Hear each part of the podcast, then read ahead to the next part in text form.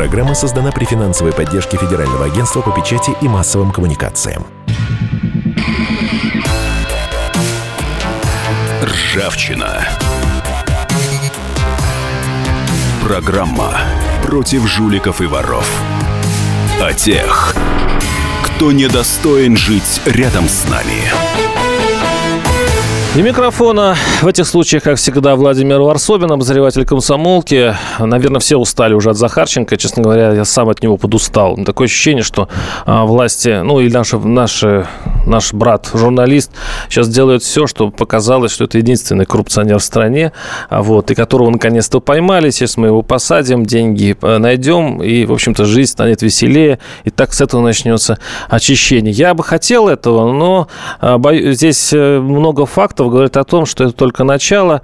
Это такое ощущение, что мы э, вытащили маленькую, ну, какое-то маленькое звено большой сети, э, большой, большой мафии, которая находится э, вот вокруг нас, мы его не видим, как темную материю в космосе.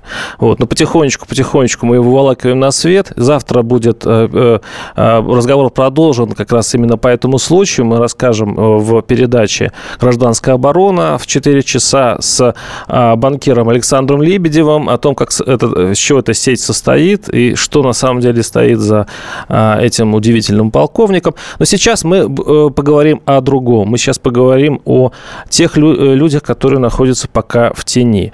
Причем люди-то достаточно известные, и люди так возглавляли, которые большие структуры, госкорпорации.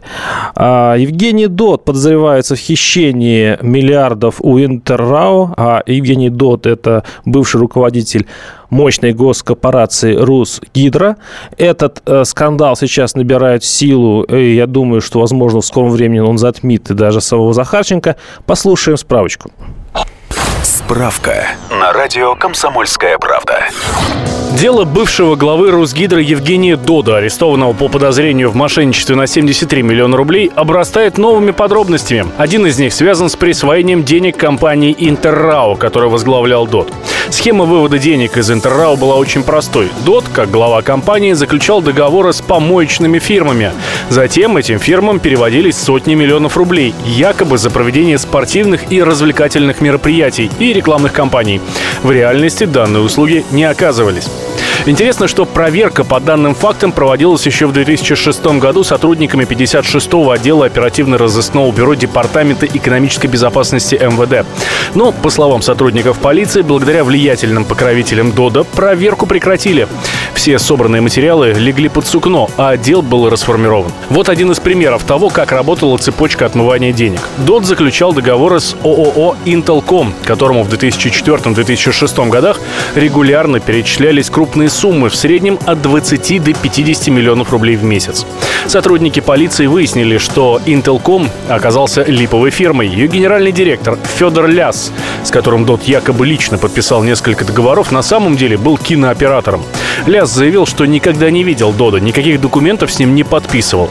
Между тем, Intelcom получал от Интерраус сотни миллионов рублей, которые затем переводил другим фирмам.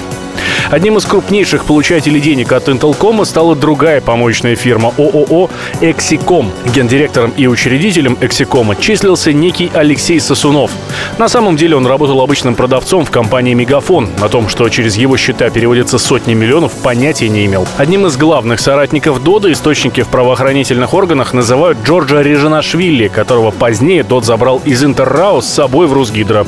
Режинашвили по-прежнему занимает пост первого заместителя гендиректора директора Росгидро.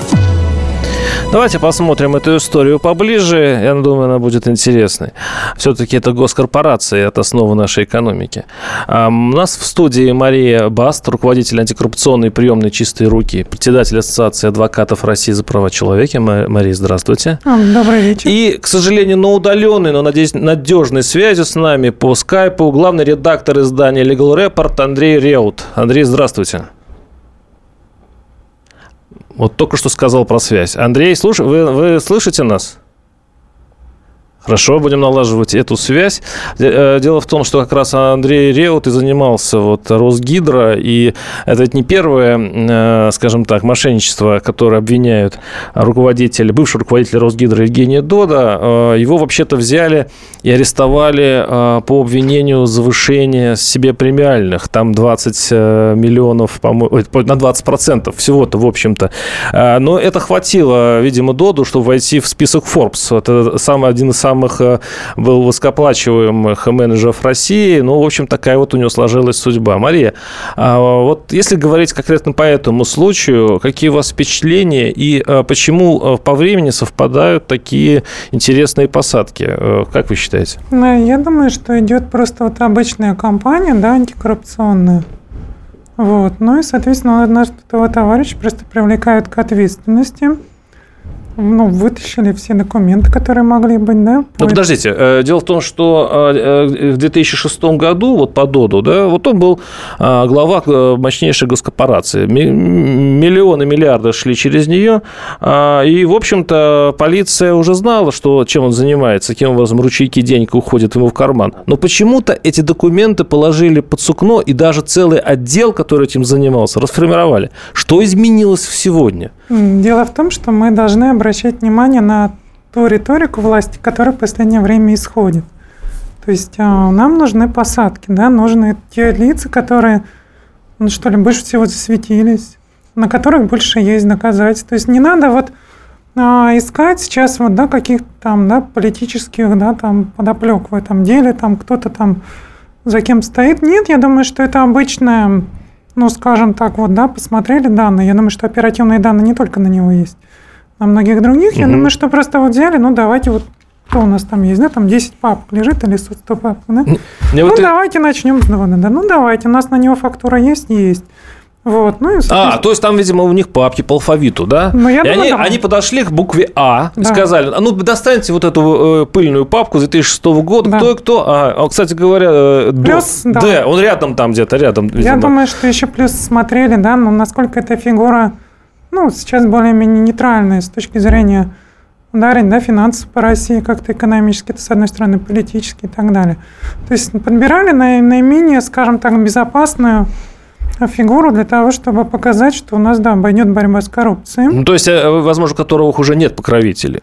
Может быть, да. Я вот это меня больше всего вот это интересует. Покровители, которые защитили Дода в 2006 году. У него, кстати, очень интересная была схема воровства. Она такая, была такая приятная, прямолинейная, романтическая. Допустим, он э, пишет в документах, э, сейчас даже я сейчас прочитаю, э, арендован теплоход на, за 10 миллионов рублей. Заявили группу «Блестящие», и других звезд. Это по документам. Угу. Полиция выясняет, что никаких звезд не было, никаких блестящих не было, просто на них деньги эти списаны. А, таким образом, они арендовали казино «Шатильон», гольф-турниры, прочие-прочие развлечения и концерты, которые, конечно же, не проводилось. И на это было списано, вот, по крайней мере, по-моему, за один год 150 миллионов рублей. Ну да, здесь же вот в чем специфика вот этого дела. Как том, приятно что... работали товарищи да. все-таки. Вот угу. смотрите, чтобы мы с вами отличали. Вот есть серьезные такие схемы, да, хитрые схемы, куда прячут там, да, там финансы, там выводят их через подставные фирмы, якобы работающие, их и не так просто выявить. А здесь обычный топорный метод, да, вот берем, да, вот да, там развлечения, да, корпоративные вечеринки, они угу. завышены, да, по, да, там, ну, все разумные расходы, берем там, да, фирмы однодневки и так далее. Но сейчас эти схемы уже давно не используются, они не используются на последние, наверное, лет пять. Вот, потому что коррупционеры в любом случае, они думают о том, что их, да, на них какой-то уже готовится досье, они в любом случае какой-то оперативной разработки. Вот, они готовят там, да, фирмы, ну, которые более-менее засветились на рынке. Через эти фирмы да, прогоняют средства по завышенным, к примеру, ценам, да, ну, например, да, госкомпания какая-нибудь. И, соответственно, да, необходимо оказывать для нее какую-нибудь, да, в рамках социального партнерства помощь, да, услугу там, да, для государственных нужд. Ну, там, допустим, услуга стоит там 10 миллионов, да, там рублей или долларов, неважно. А ее оценивают. Там, Услуга 50... предоставляется, но делают откат наверняка. Ну, ну не то, что откат, у нас она небольш... завышает. У нас небольшой перерыв, чуть-чуть. буквально на 3-4 минуты. Оставайтесь с нами. 8 800 200 ровно 9702. Звоните. Ржавчина. Программа против жуликов и воров. О тех, кто недостоин жить рядом с нами. Мы живем в горячее время. Войны, падение режимов, исчезновение стран. Предсказать заранее такое невозможно. Но увидеть, как на наших глазах меняется мир, реально. Путевые заметки нашего спецскора Дарьи Асламовой. Программу «Горячие точки». Слушайте по средам в 20.05 на радио «Комсомольская правда».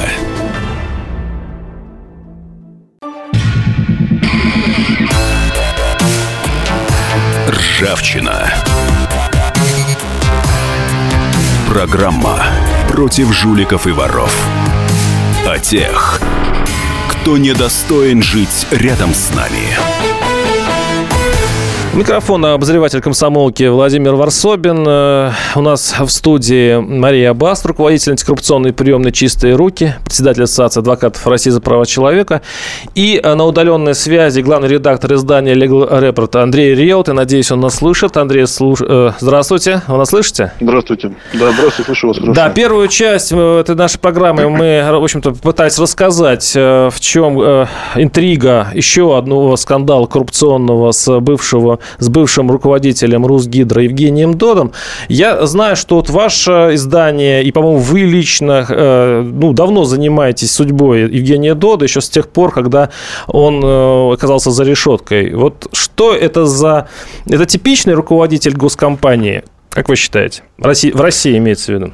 Ну, возможно, типичный руководитель энергетической компании, потому что, несмотря на то, что э, вы вот в эфире сказали о том, что уже так нагло не воруют и так далее. Я могу сказать, что в энергетике воруют не просто нагло, а воруют адски нагло. А, то есть, вообще ни на что не оглядываясь. И тот пример, который вы привели, а это расследование как раз по делам десятилетней давности, которые Евгений Недот осуществлял еще а, в компании Интеррау, когда он ее руководил. Это пример того, как можно. Да? Есть более свежие примеры, когда энергетики строят ТЭЦ, а ее нет. Ну вот нету ее. Деньги все списаны, потрачены, по счетам проведены, а ее нет. Или же тот же самый Евгений Дот, я думаю, что ему в скором будущем, по моим данным, будет вменен новый эпизод обвинения. А, была такая авария на Загорской ГЭС. Никто особо не обратил на нее внимания. Ущерб государству нанесен 70 миллиардов рублей. А он сказал, да, типа, все нормально, мы починим, там все, все нормально. Кому, кому-то заплатил, какая-то комиссия э, что-то списала, и все думают, что все нормально. Хотя ГЭС строили, купили дешевый песок, дешевый цемент вместо того, который надо было. В результате это все размыло, она просто осела и больше восстановлению не подлежит. 70 миллиардов рублей было потрачено на ее строительство государственных денег. Ну и так далее. Это просто то, что творится в энергетике, то, что творилось на протяжении последних лет, после того, как была проведена знаменитая вот эта реформа Чубайса, это не, не поддается вообще никакому описанию. И э, то, что сейчас начали наводить порядок, говорит о том, что действительно есть да, политическая воля и есть воля раскап- раскапывать все. Потому что я плотно общаюсь со следователями и абсолютно точно знаю, что у них нет никаких вот там указаний, а сейчас на букву А, а сейчас на букву Б. Нет, они просто копают то, что копается. Они взяли одного, э, сделали выемку, набрали материалов, в материалах обнаруживается по цепочке другой и так далее, и так далее. Поэтому будут еще громкие дела, поверьте. Андрей, это вообще, эта история, э, кстати, напоминает э, э, сцену Никулин, Мургунов и Вицин, э, которые э, э, делали такой отчет. Ну, помните, ша шашлык выброшен в пропасть, да, там, угу. и так далее. Примерно так же состо... состоит вот эпизод обвинения, ну, скажем, правоохранительных органов, которые обвиняют Дода, э, который приписывал себе там пароходы, не знаю, э, там, как называется это, э, эти певицы блестящие и прочее, прочее. Немножко наивно так э, звучит, и такое ощущение, что, в общем-то, этим занимались все. Ну, побольше, меньше, ну, может быть, там не, не, 10, не 100 миллионов, там, а 50 миллионов. И вы считаете, что ДОТ, с него просто начали, дальше будут чехвостить всех? Ну, если в ну, этом случае же, они, обез... они обезглавят, обезглавят все госкорпорации. Дел... Да. Угу. Были же громкие дела уже после ДОДа. Э, то, что касается компании Ренова, а, то, что касается ареста а, Вайнзихера, Слободина, Ольховика, который... В Иркутинская история, были... да. Да, но это тоже, это тоже очень показательно. Это же не просто люди, это люди-легенды, да, они уважаемейшие, там, лауреаты всего, чего только можно. Вы погуглите. Мы когда занимались этими людьми, мы просто поражались, до какой степени это люди, имеющие регалии, заслуги и все на свете. Они были абсолютно уверены в том, что им можно все. И а, Дот из них, наверное, был просто самым наглым, потому что, ну, как бы человек, который там мог позволить себе провести вечеринку, за, потратив на нее а, несколько сот миллионов рублей. Просто вечеринку для друзей, понимаете? А, человек, который, работая главой одной из крупнейших государственных компаний, большую часть времени проводил за границей. Но я уж не говорю про то, что у него там четыре семьи. Это Конечно, глубокие познания биографии. Наглость, да, ощущение полной безнаказанности. И когда я сейчас встречаюсь с некоторыми силовиками, так сказать, назовем их в кавычках, от энергетики, они тоже мне говорят, да ну, все там, все рука, рука руку моет, никто за другими не придет, никто не будет э, никого арестовывать, потому что если начнут говорить, то сядут все. Так вот я им отвечаю, ребята, вы не понимаете, времена изменились, сядут все. И это действительно так. Но в этом случае должны сесть и силовики, потому что в 2006 году кто-то все-таки закрыл это дело, и кто-то все-таки положил под сукно, и даже расформировал отдел. А в этом случае, если силовики пойдут, э, мы обескроем вообще всю власть. Ну, я вас уверяю, что в числе силовиков есть огромное количество честных, э, идейных, убежденных людей, которые абсолютно честно делают свою работу. Потому что, опять же, когда вот была история с Додом, первое, что мне сказали его коллеги, которые не поверили мне, что а, это все серьезно, они сказали, ну что, вот сейчас из него там денег э, отожмут сколько-нибудь и отпустят. Угу. Ну, нет, нет, этого не будет, потому что я знаю людей, которые этим занимаются. А, это люди, они действительно убежденные, они действительно за родину. Вот безо всякого ерничества сейчас говорю, по-настоящему. И они действительно понимают, что они чистят, потому что это вопрос же не только воровства, это еще вопрос безопасности. Ведь что такое энергетика? Энергетика – это государственная безопасность нашей страны. Э, я, например, э, у меня есть один эпизод, который еще пока не был опубликован, о котором мы расскажем как-нибудь позже когда э, э, серверы, которые управляют диспетчеризацией энергопотоков на территории значительной части нашей страны, были переданы на управление частной компании. За забор вывезли, так грубо говоря, посадили частную конторку и стали ей платить огромные деньги для того, чтобы откачать э, деньги из энергокомпании.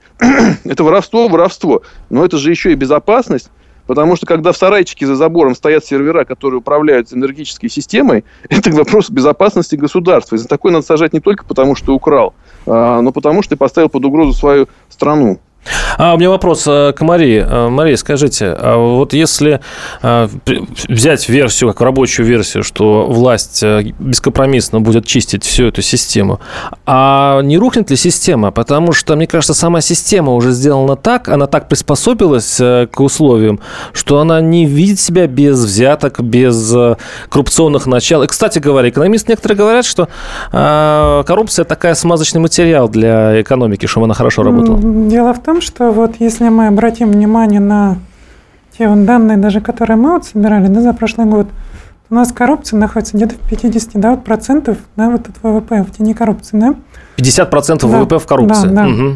Вот, то есть нам необходимо здесь не только вот, ну как вам сказать, вот, вот такое вот силовое воздействие, да, там на правоохранительные органы очищения, самоочищения, нет. Здесь необходимы меры, направленные на то, чтобы демонополизировать рынок. Потому что вот даже вот последний отчетный период говорит о том, что у нас чиновники, чиновничий бизнес, ну, стал, что ли, вот таким вот ну, трендом нашей экономики, основным таким вот направляющим, да? Студенты все мечтают э, пойти на управление, э, в управленцы и хотя бы поучаствовать в одном тендере. И больше уже, ну, в общем-то, да, то есть у нас получается, работать. что вот э, да, торжество чиновничьего бизнеса. Естественно, надо чиновников из бизнеса выводить, потому что это а, качество услуг, да, то есть конкуренция на рынке, ценообразование и так далее. Там, там целый комплекс. Поэтому вот когда мой коллега говорит о том, что вот у нас там, ну, к примеру, там энергетическая отрасль, да, вот, ну, коррумпирована, да, но мы берем любую отрасль, там, да, пища, пищевая, там, да, промышленность, там, там да даже, сказать, правоохранительную, если даже... Даже, да, вот, да, вот там, неважно, да, это космическая отрасль, любая отрасль, она коррумпирована. То есть необходимо вычищать с помощью еще экономических методов. Первый существенный да, механизм – это демонополизация. То есть а, рынок должен быть свободным. То есть э, уменьшить влияние госкорпорации и да. сделать э, да. денационализацию? Я бы, да, вот я бы так еще сказала. Я бы, может быть, здесь бы крупные предприятия передала бы из частных рук назад в государственное, может быть, даже отдала бы коллективу, общественное управление.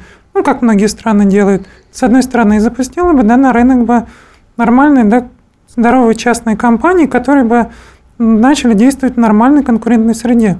Вот тогда бы, да, мы ударили бы серьезно по экономической составляющей, потому что чиновнику стало бы невыгодно. Ну, во-первых, риски большие юридические, если да, мощно да, выходить на рынок, то, соответственно, засветись, потому что много конкурентов, и, соответственно, тебя сразу тут же будут клеймить, да, в том числе и да, и в правопорядке. И меньше условий да. и давать, и брать да, взятки. Да, да, есть, да, да. Вот, это Вы говорите стороны. прямо как Чубайс. Андрей, да. а вы не согласны? Ну, я говорю, вот Чубайс, когда придумывал всю энергетическую реформу, он говорил ровно эти же самые слова. Мы должны передать все в частные руки, потому что частные руки более эффективны. Мы должны э, демонополизировать, разбить э, РАО ЕС на кучу маленьких компаний, которые будут конкурировать друг с другом, и это все сразу станет честно, прозрачно, эффективно и так далее, и так далее. На практике вот вам история с Реновой, а точнее э, бывший КС Холдинг, крупнейшая частная, подчеркну, частная, крупнейшая энергетическая компания нашей страны. Платила взятки э, главе республики Коми за то, чтобы он устанавливал э, им максимальные тариф, тарифы на теплоэнергию. Да, Андрей, на у нас сейчас реклама. Да? Продолжим эту тему буквально через несколько минут. 8 800 200 ровно 9702. Будем принимать звонки в следующей части. Ржавчина.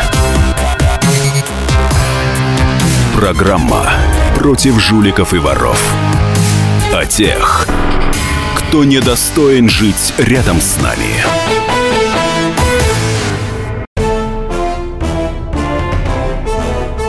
Товарищи солдаты и офицеры российской армии. Полковник Баронец разрешает обратиться. Звоните и задавайте накопившиеся вопросы. Угроза НАТО, жилье для военнослужащих и перевооружение России. Обо всем этом Виктор Баранец знает лучше других. Программу «Военный ревю» слушайте по будням с 5 вечера по московскому времени.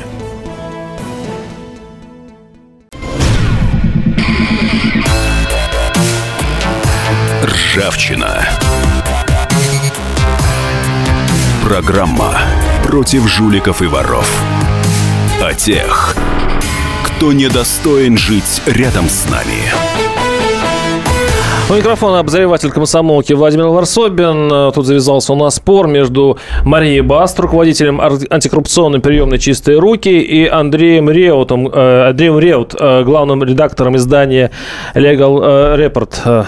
Андрей у нас на удаленной связи по скайпу, поэтому мне приходится ему спрашивать, слышит ли он нас. Андрей, вы слышите нас? Да, я слышу, Ура. отлично. А, вот Мария хочет вам ответить, но я, я тем, кто только присоединился к нашему разговору, я напоминаю, что мы сегодня говорим о еще одной госкорпорации. А, кстати, почему говорю еще одной? Потому что в истории с а, полковником Захарченко там уже появляется призрак, призрак а, РЖД. Там история такая туманная, которую мы, мы завтра в программе «Гражданская оборона» немножко проясним. Так вот, Евгений Дот – это глава корпорации «Гросгидро». Его обвинили в больших мошеннических, ну, скажем так, хищениях. Вот, и в, после, в последние данные, там, Андрей, напомните, сколько сейчас ему вменяет по следующему эпизоду воровства? 5 а, миллиардов рублей считается, что он вывел из компании э, Интеррау. Это оценка правоохранителей, с которыми мы общались. Но на самом деле будет еще эпизод 70 миллиардов рублей ущерба э, от разрушения Загорской ГЭС. Ну и еще много-много-много всего. Угу. И э, у нас спор вышел из-за того, мы стали искать все-таки причины, каким образом можно все-таки это все починить, всю нашу систему. Мария, вы говорите, что вы не поклонница Чубайса mm. и не собираетесь просто снова приватизировать весь рынок, чтобы все было честно? Нет, я наоборот выступаю вот именно за передачу в собственность тех государственных предприятий, да, вот которые были, в общественную собственность тех работников, которые работают. То есть как было это в советское время. То есть я выступаю, да, вот против того, чтобы была проведена реформа, да, вот которая была, да, там были созданы корпорации, там, да, вот частные, да, причем это обычный чиновничий бизнес, это никакого отношения к конкурентной среде не имеет. Так далее. Но, тем не менее, вот я считаю, что реформа должна быть следующим образом. Частные руки мы даем возможность зарабатывать да, обычным компаниям, которые хотят работать с нуля на уровне социального партнерства. А те предприятия, которые у нас, извините меня, остались с советского времени, я считаю, надо их назад вернуть государственную собственность. Послушаем и... наших слушателей, как они думают на эту тему. 8 800 200 ровно 9702. Генрих, слушаю вас. Здравствуйте. Здравствуйте, добрый вечер. Я вот по поводу наличия, так сказать, воли по борьбе с коррупцией, о чем было сказано недавно. То есть подразумевается у президента есть воля это. Но мы знаем, это, в общем-то, медицинский факт, что у президента есть ближний круг людей, доверенных людей. Они занимают достаточно хлебные должности в разных как раз госкорпорациях. И понятно, что это люди неприкасаемые. Они там строят шубохранилища, на яхтах катаются, там еще что-то делают, ну и так далее. Но если нужно по каким-то соображениям политическим показать борьбу с коррупцией, то тогда вынимают людей, которые не принадлежат к этому кругу. И тут же, а таких очень много, потому что ведь другие тоже хотят, смотрят на тех, говорят, а мы чем хуже. Ну и начинают э, время от времени вытаскивать на свет Божий.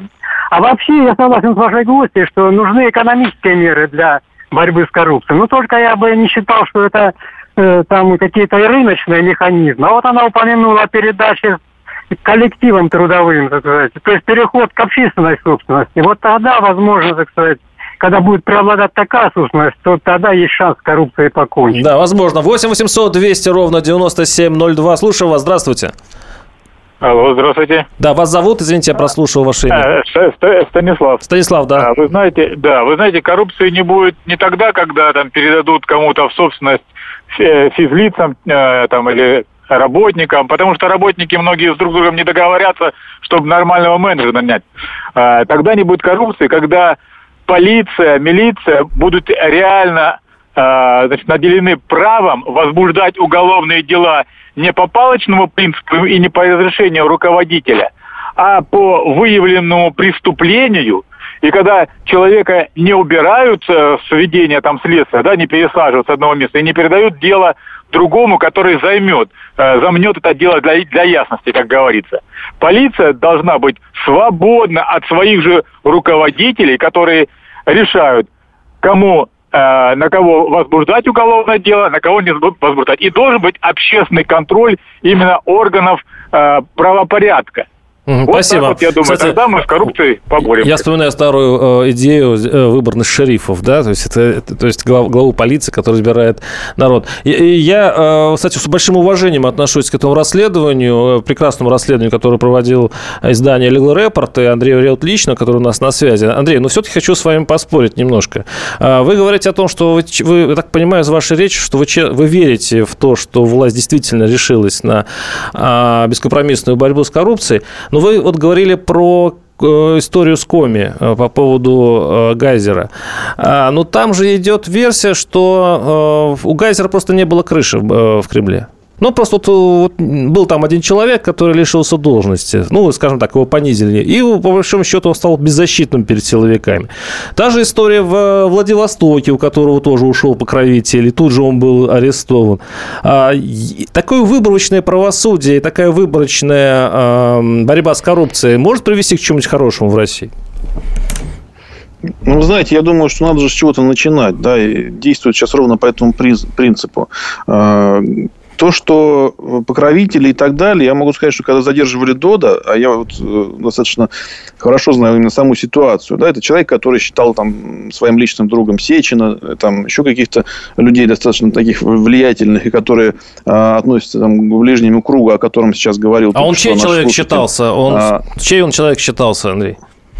А, его называли человеком Сечина, его называли человеком Чубайса, его кем только не называли. И когда оперативники стали его задерживать, он а, тут же так пока показно взял телефон, сказал, я сейчас позвоню Сечину, он меня вытащит, сейчас я там... Так, перенеси Света встречу на завтра, угу. потому что сегодня я не смогу, а завтра я уже буду на работе и так далее. Человек был абсолютно уверен в том, что его отмажут как раз те самые а, покровители, а, о которых вы говорите.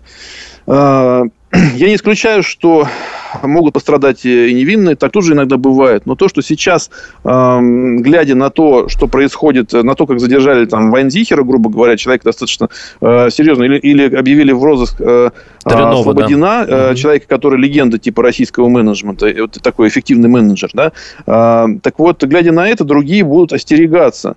И э, все что-то разговоры по поводу того, что передать народным предприятиям, все утопия. Тот же самый Чубайс, собственно, когда приватизацию делал 20 лет назад, вот он тогда э, как раз и говорил, давайте отдадим все акции работникам предприятий, и работники предприятий будут эффективны. Да, да все это, вы знаете, к чему привело, да, все это просто было разграблено за копейки э, проходимцами. А наш... Единственный способ это чтобы боялись. Единственный способ э, вор должен сидеть в тюрьме. Наш Больше старый добрый русский метод, да. А, наши слушатели пишут, шериф, и не надо изобретать велосипед. Это, это по-моему, мои реплики, что надо все-таки вводить, видимо, народно избранных гла- глав полиции. Э, Еще наши слушатели пишут, считается, что государство не может быть эффективным собственником. Уж лучше быть не совсем эффективным, чем выводить триллионы рублей за рубеж. Допускаю возможность акционирования с контрольным пакетом государства. Не знаю, чем это. Михаил. А, Мария, вот, э, вот ну, мы уже, в принципе, эту историю э, посмотрели со всех сторон, а вы представляете организацию «Чистые руки», э, антикоррупционные приемные. То есть слово «приемные» говорит о том, что вам сигнализируют, вам звонят, вам, на вас жалуются. Я читал о вашем расследовании. Э, Вы тоже исследовали этот вопрос, и только территориально. Вы вы вычисляли самые коррупционные регионы э, в стране. Правильно? Какой Ну, у нас самый реги- э, коррупционный регион, и как- и каким образом вы это вычислили? Во-первых, у нас работает приемный. То есть мы ведем мониторинг по всей стране, от Калининграда до Владивостока. Нам любой гражданин, любой чиновник, да, может нам позвонить, либо там сообщить, либо там тайно встретиться с нами, рассказать о коррупции. Вот, это происходит практически каждый день, то есть нам приходит информация со всех регионов России, мы ее обрабатываем, и, соответственно, да, формируем рейтинг. Ну, в зависимости от количества обращений, насколько они, да, реальные, вот, мы формируем тот самый рейтинг уровня коррупции тех или иных И регионов. какой, что у вас какой результат? У нас получается, что первое место это Москва и Московская область. То есть у нас Ну, где деньги, в общем-то, Да, там и да. коррупция, понятно. Причем независимо от э, количества населения, то есть вот это на одного человека. Вот, при этом вот, ну, второе, третье вот, да, место, да, ну, соответственно, второе место Московская область. Причем это так вот сразу, да, На, ниже. на уровень ниже, Да, ага. на уровень ниже. Вот если Москва у нас А, к- а чем исчисляется? Это, коли- это, это деньги, то есть Это- это- э, это- средняя это- сумма, э, это сумма взят- средняя, средняя сумма взяток, это количество обращений на То есть вам, вам звонят и говорят, я дал взятку в размере такого, такого-то, да? и- Не только И я- вы пишете в журнал, ага, взяточка, где, в каком вы регионе? В Подмосковье. Да, вот мы Так, так, что делаем. Мы сохраняем анонимность. Но Мгм. это в том числе и так. Кто-то приходит, говорит, с меня вымогает взятку. Ну, мы его, соответственно, если ну, ситуация свежая, направляем в правоохранительный орган, Мгм. там проводится оперативная работа. Вот. Кто-то там, да, вот говорит, что я столкнулся с взяткой, меня вымогали, я заплатил, там вопрос не решился тоже, да, это интересно, да, дело. А, ну он думал, Ну, да, тогда, да, что да, нормально да, заплатил. Да, только- да, вот. Тоже эти случаи бывают. То есть, ну, кто-то говорит, вот с меня вот, скорее всего, вымогает. Мы А проверяем. зачем они звонят? Они хотят э, от вас какой-то помощи? Это что это такое? Но мы сразу подчеркиваем, что мы ведем мониторинг, мы готовим доклад. Если там уж ситуация такая вот, что горячая, то мы там можем да, оказать содействие, там, позвонить там, правоохранительные органы, там, как-то их сконтактировать и так далее. Вот. Ну, вот, это- вот этим мы ограничиваемся. Мы не, там не собираем там никого, то есть никаких там А вашим ощущениям, вот если э, поделить э, слои, э, ну вот, э, допустим, э, э, коррупция верхних эшелонов власти, э, средний уровень коррупции, то есть э, белых воротничков, дальше еще ниже, ниже, ниже. Где у нас больше всего у нас сосредотачивается, на каких пластах? А Если брать вот, ну, такой вот, да, вот наша экономика, то вот бытовая коррупция у нас, ну, мы, ей, можно сказать, да, вот так нанесли удар, серьезный удар нанесли, она стала ниже. Вот, мы тут... Мы там- это кто? Россия. А, в России, в Да, смысле, да. Удар Да. по, по именно низовой да, коррупции. по да? низовой коррупции, да, она стала, ну, там, да, появились многофункциональные центры, да, там стало проще паспорт оформлять, там, да, какие-то документы и так далее. То есть упростилась, да, процедура. То есть если раньше там было десятки, 30, там, да, там, фирм в районе, которые занимаются посредническими услугами, то сейчас одна... Я сам помню, а, с меня требовали взятку, чтобы купить билет железнодорожный. Ну Раньше да, стояли да, гигантские да. очереди, Да, и там торговали... оч- э, да, А сейчас билетами. этого нет. Вот. А вот здесь вот, да, вот у нас какие-то есть положительные моменты. Но что касается вот крупного бизнеса, да, там брать там, да, вот, ну, как вы, да, проводили, приводили пример. Там. Вот об этом мы поговорим в заключительной части передачи через несколько минут. Что с этим делать? 8 800 200 ровно 9702. Оставайтесь с нами. Ржавчина. Программа против жуликов и воров. О тех, кто недостоин жить рядом с нами. Разгадать планы Владимира Путина не под силу даже западным спецслужбам. Но я, Эдвард Чесноков, знаю, чего хочет наш президент на самом деле. Каждый четверг вместе с вами в прямом эфире разгадываем мотив очередного поступка Путина. О чем думает и что планирует Владимир Владимирович. Слушайте и звоните в программу «Вождь» по четвергам в 20.05. Время московское.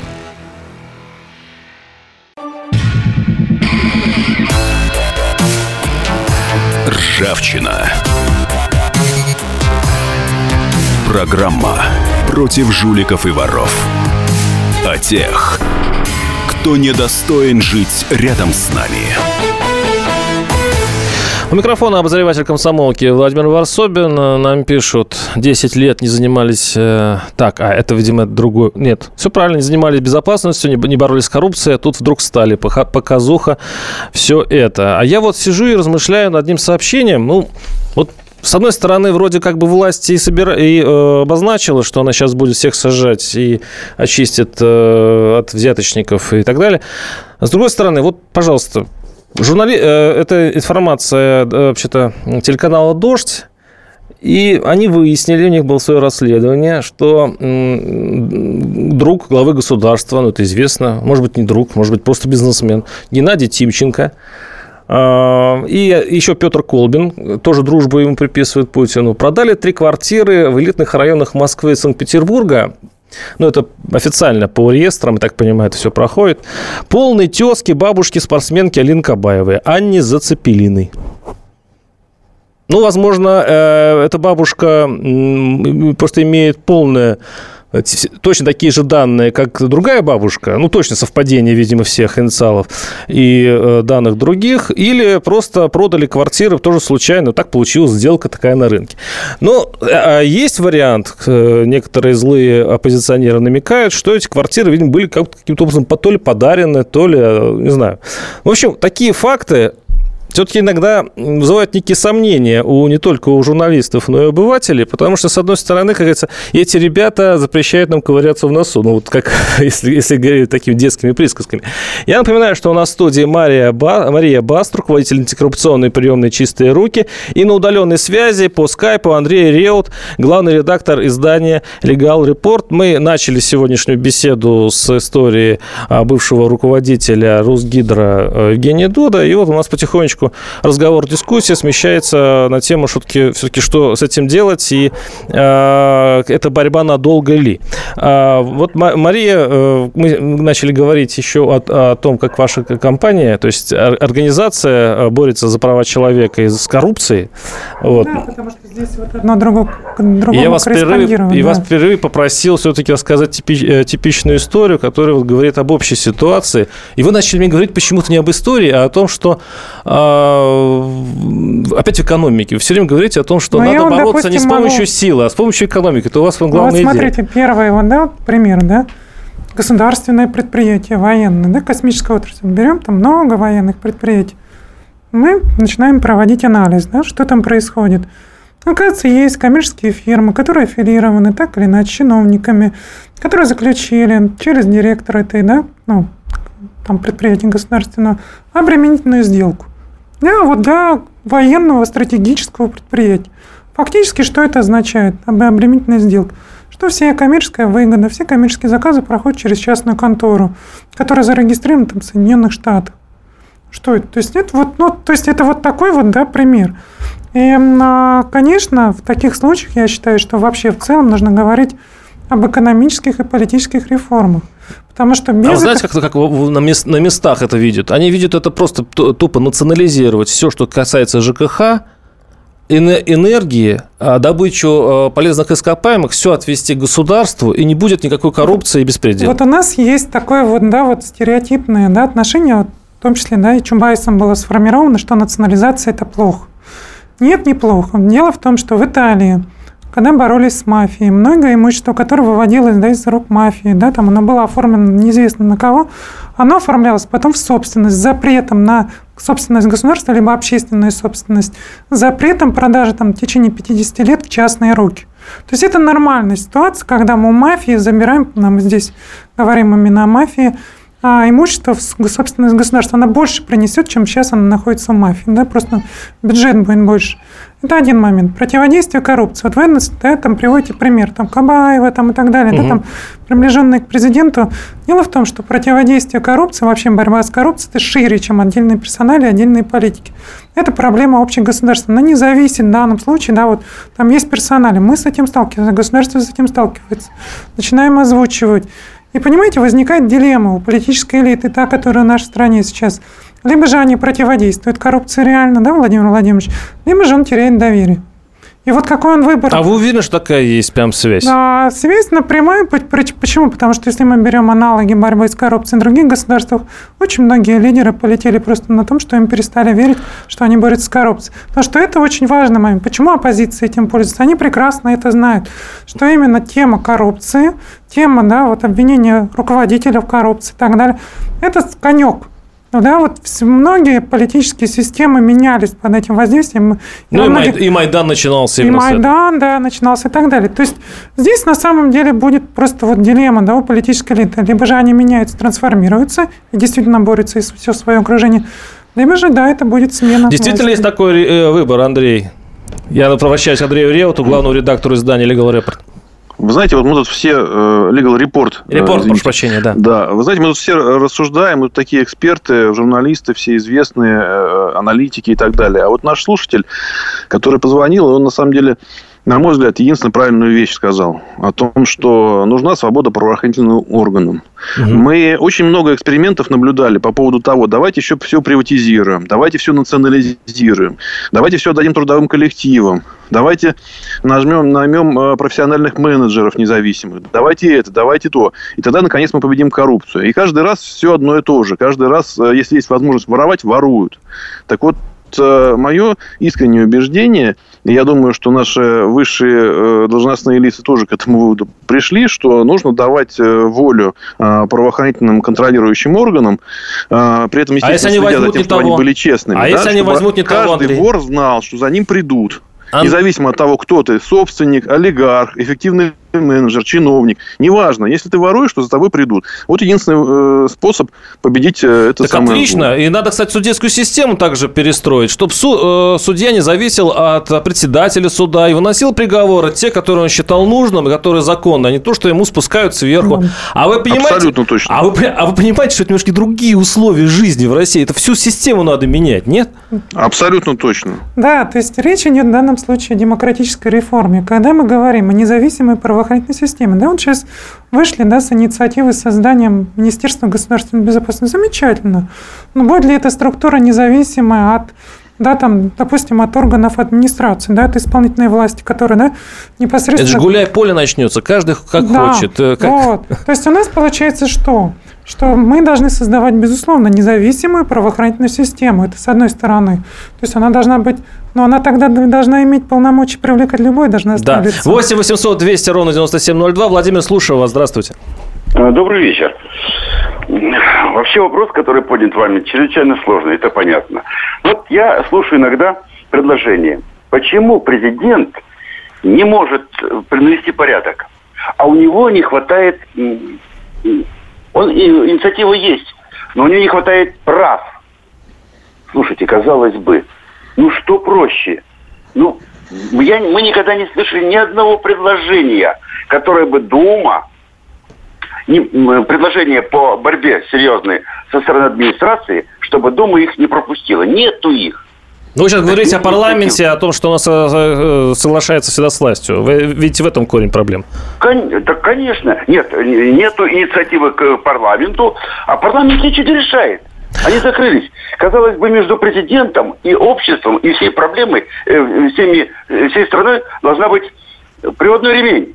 Понятно. Это администрация президента. Спасибо. Андрей, ну мы потихонечку ведь сходим -то, подходим к тому, что какая-то прям уже демократизация, что ли, нужна в стране, чтобы победить коррупцию. Неужели мы дошли до этой мысли? Но она, мне кажется, немножко страшноватой, потому что все, что связано с демократизацией, у нас ведет к бардаку. Я не понимаю, что это значит демократизация. И вообще считаю, а, что слово это в русском языке себя дискредитировало, стало ругательным а, и не несет в себе никакого содержательного смысла. Не демократизация нужна, а нужна э, система контроля а, и система, безусловно, безопасности. Да? То, с чем мы столкнулись сейчас за последние 10 лет, мы поняли, что несмотря на то, что в стране вроде бы есть вертикаль, но это иллюзия, что президент может все контролировать. Есть огромное количество людей, которые, как только получают власть, начинают воровать. Спасибо, Андрей. И... Дадим все-таки возможность ответить да. быстро Дело Марии. 20 у нас, секунд. У нас и так сильная да, система государственная. Нам нужно контроль за властью со стороны общества. Вот самое главное, чтобы общество могло уже... Это да, эта сентенция очень популярна была раньше. Сейчас к этому относятся уже со скепсисом. Я думаю, наши слушатели тоже. Э, с вами был Владимир Варсобин, Мария Баст и Андрей Реут. Всегда с вами. И э, завтра услышимся в 16.00 «Гражданская оборона». Ржавчина. Программа против жуликов и воров. О тех, кто недостоин жить рядом с нами.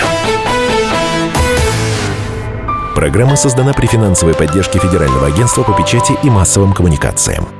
Мигранты и коренные жители. Исконно русская и пришлая. Культурные конфликты и столкновения менталитетов. Пресловутый НАЦ-вопрос встает между нами все чаще и острее.